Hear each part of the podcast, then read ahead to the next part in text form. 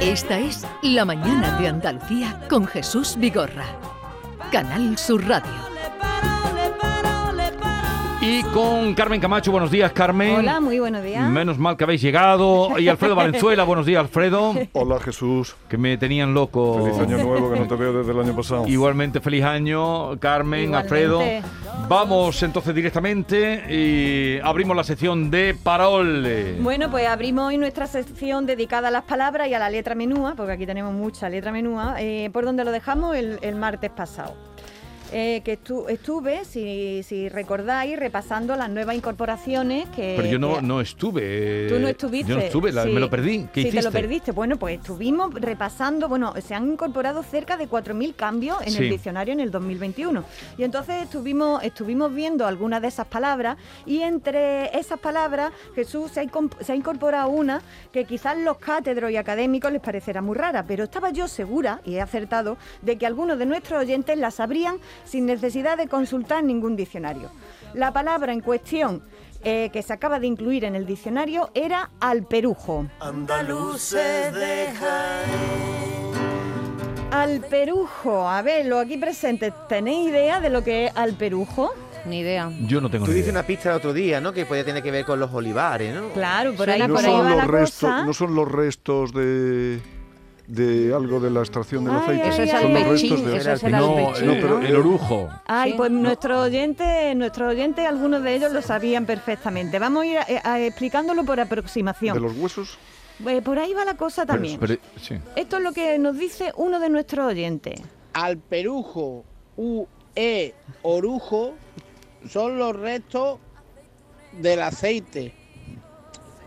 Es decir, la molienda de donde se saca el oro líquido. Ay. Ah, El orujo, entonces, lo que- Bueno, bueno, está cerquita, ¿no? Eh, eh, como hemos dicho, lo vamos a ir definiendo por aproximación, porque nuestro oyente después de alperujo dice orujo, como si fuesen sinónimos y no exactamente lo mismo.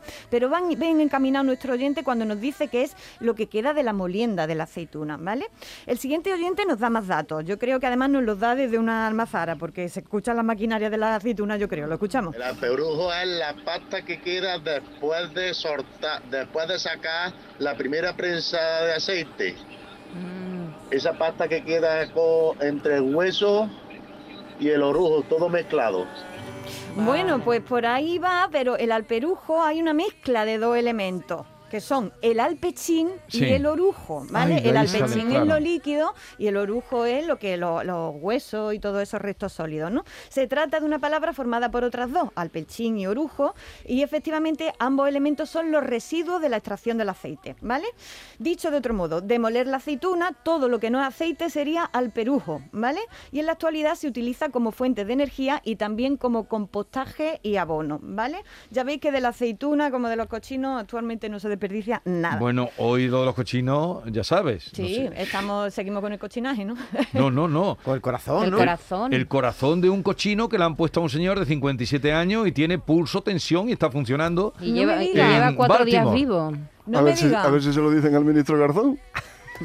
se entera de algo la criatura. quita, quita. Pero, ¿para qué Lo quieres que no- le digan eso al Sí, para que se monte una macro. Hombre, hombre, por la que tiene liado con la ganadería en general y con los cochinos en particular. Que Sigamos. por cierto, yo Bueno, con- con, con el espacio de Carmen estoy quedando hoy fatal. ¿eh?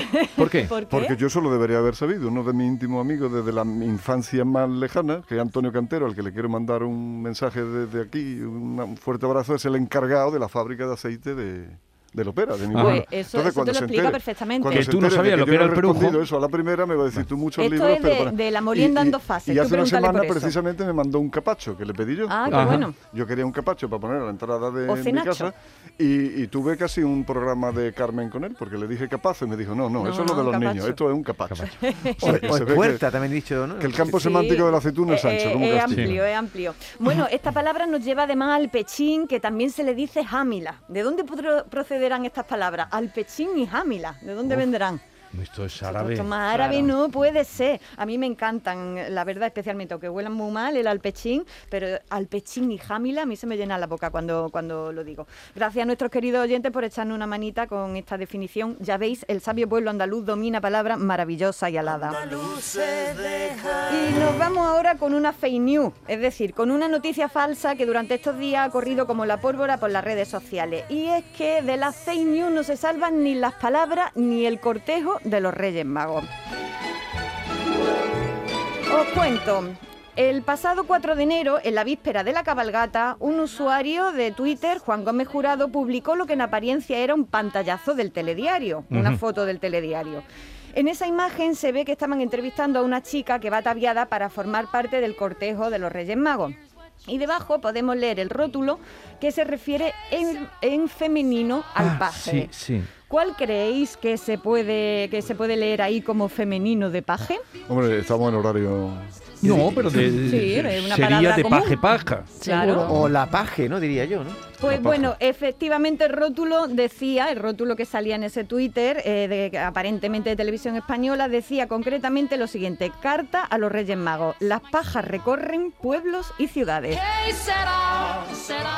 Pero era falso. pero Juan Gómez Jurado, el escritor. El escritor, Sí. el Ah. escritor. Pero Eh, era falso. Eh, sí, pues era, era, era un bulo. Este, este escritor y usuario de Twitter, con la idea de hacer una broma, modificó el rótulo y aquello corrió como la pólvora, ¿vale? El rótulo era los pajes recorren pueblos y ciudades y como estaban entrevistando a una chica, él puso las pajas, muy bien editado además, recorren pueblos y ciudades, ¿no? Aquello corrió como la pólvora hasta tal punto de que se le dio carta de naturaleza sí, y sí, sí. salió en algunos periódicos. Y Televisión Española tuvo que salir a desmentir expresamente la noticia. ¿Lees tú el desmentido, Jesús? Eh, sí, lo leo y además encantado porque a mí me llegó como crítica a lo que estaba rotulando Televisión Española y Sí. eso está mal hacer esto. Eh, claro, claro. O sea, había corrido como que era, como que era cierto. Dice la cuenta oficial, decía la cuenta oficial de Radio Televisión Española Comunicación y Participación lo siguiente. El telediario de las 15 horas del lunes 3 de enero no emitió nunca el rótulo del que informa este martes el diario La Vanguardia. Radio Televisión Española desmiente rotundamente lo publicado en este diario. La edición completa del informativo está disponible aquí y, daba el enlace. daba el enlace Qué cuidadito hay que tener. Y lo he ¿eh? revisado. Madre Y qué, mía. y qué cachón de Juan. Con el retuiteo Bueno, cachondo, pero- y sobre Mira, todo con yo- a llevar a, la categoría de negro sobre blanco algo que ves en Twitter. Sí, sí, es decir, sí, por sí. A- a mí- favor, a mí, un poco me de llegó como control. WhatsApp y me costó trabajo creerlo. Lo, lo creí, efectivamente lo creí, porque bueno, es que tenemos ministras de la corona que lo hacen. Pero también Eh, podría ser un eh, error. eh, eh, Yo pensé que podría, pudiera no, ser no, un no, yo un error no. Yo pensé pensabas venía que era por ya ahí llevar al y extremo- que como muchas veces se lleva al extremo esto del lenguaje para significar no que se- no sé qué es significante, pues pues, Pues nada, pues es, creí, absolutamente sí, sí. falso que en televisión española se ha se disculpado haya Juan hecho Gómez eso. Jurado o no? Eso no lo sé, eh, lo tendría que lo tendría que mirar. Eh, y bueno, ¿cuál es el femenino de, de paje, por tanto? La paje. La paje, eso es lo que suponemos, pero yo he preguntado a la Fundeu y me ha contestado lo siguiente. El diccionario solo recoge paje en masculino, pues este puesto solo lo ejercían hombres, pero al igual que ocurre con voces como detective, piloto o cómplice, nada impide que pase a considerarse común en cuanto al género, la paje, ¿vale? Se forma ocasionalmente también el femenino pajesa, como tigresa, alcaldesa y duquesa. Eh, forma válida pero minoritaria en el uso. Así que ya saben, lo que ha recorrido los pueblos y ciudades de España en estos días han sido los pajes y las pajes o pajesas. Y, y bueno, no es lo mismo un paje que una paja o un caballo que una caballa, eso lo sabe un tonto cualquiera, la verdad. y, y bueno, vamos a cerrar ya nuestro cofre de las palabras metiendo una, una mm, más, una dentro más que, más nueva no puede ser y que en estos días estamos teniendo hasta en la sopa. Últimamente están apareciendo palabras nuevas y construcciones nuevas. Esto, esto yo, yo no voy a dar abasto este año, ¿eh? En vez, de la, eh, en vez de la palabra del año, yo creo que vamos a tener la palabra de la semana, ¿eh? porque vamos a un invento por semana. La palabra de esta semana, de toda esta semana pasada, ha sido flurona. Flurona. Ahí vamos. Estamos últimamente con flurona, gripalización, estábamos comentando hoy por aquí salió ayer, también. que gripalizar. exactamente, que la traigo para la semana que viene. Esto vamos, ya te digo, a, a es varias una cosa de, palabras lo- por de semana. los talleres de coches, ¿no? Sí. Bueno, pues la flurona, ¿qué es? ¿Me lo, me lo podéis comentar? ¿Sabéis aquí vuesas mercedes? Sí, es una, un, Eso es que una- si un naciste, contagio. que si naciste para martillo del cielo te caen los clavos. No, la florona El era contagio la, de la gripe, una persona que se ha contagiado de gripe y COVID. Eso es, eh, se trata de una nueva formación, una palabra nueva que alude a la infección simultánea de la De gripe, gripe y COVID. y la COVID. Pero a mí me gusta mucho más y una te falta palabra- que te salga un orzuelo, ya.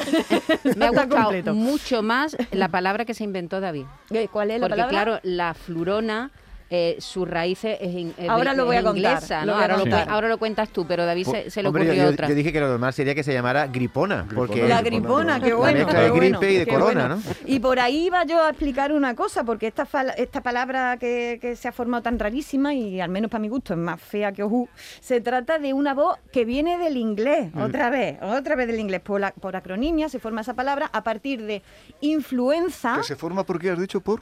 Por A- acronim- acronimia. ¿Y, y eso ¿vale? da fiebre? Eh, también, también una, fie- una- una fiebre mortal. Se forma a partir de influenza, que es eh, gripe en, Sí. en inglés, lo he pronunciado aquí eh, a, a la manera bruta, pero vale, para, que, para que sepáis cómo es, influenza y coronavirus. Y más precisamente a partir de las formas coloquiales. Influenza se dice flu, ¿vale? Eh, como lo dicen los angloparlantes a la, a la gripe coloquialmente, y, la, y corona. En vez de coronavirus, le dicen ellos corona.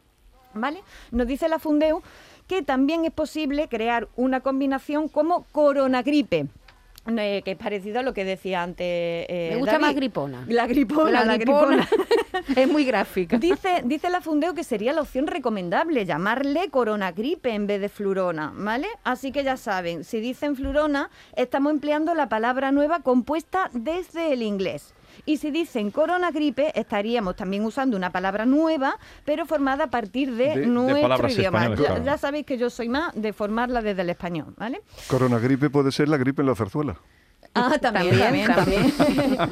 Estás hoy Está ingenioso. brillante, está brillante. No, pero coronagripe Pero no suena... va a ser todo el año así, ¿eh? No suena mucho mejor coronagripe que flurona, pero... pero Flurona es una palabra muy Pero se quedará- se quedará la Se otra va a por- quedar la sí. flurona y vamos a Pero perder nosotros vamos a hacer lo posible por coronagripe. Por favor, vamos a apostar por coronagripe y nos vamos ya hasta la semana que viene, pero como siempre, por favor, si encuentran por ahí palabras o expresiones que queréis que comente, mándenme un WhatsApp, un Twitter, que las estoy juntando para ir trayéndolas poquito a poco por aquí, ¿vale? Un besazo. Ya saben que las pueden enviar bien al 670-940-200 con voz, mensaje de voz 670-940-200 para Carmen Camacho o a través de su Twitter que es arroba Carmela con 5A finales. Ay. Carmela 5A finales. Me acordé mucho de ti porque estos días atrás en Málaga ha habido muchísimo tarot.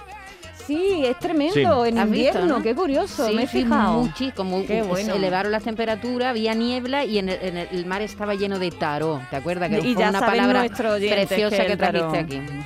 Venga que vamos al bálsamo de Fierabrás.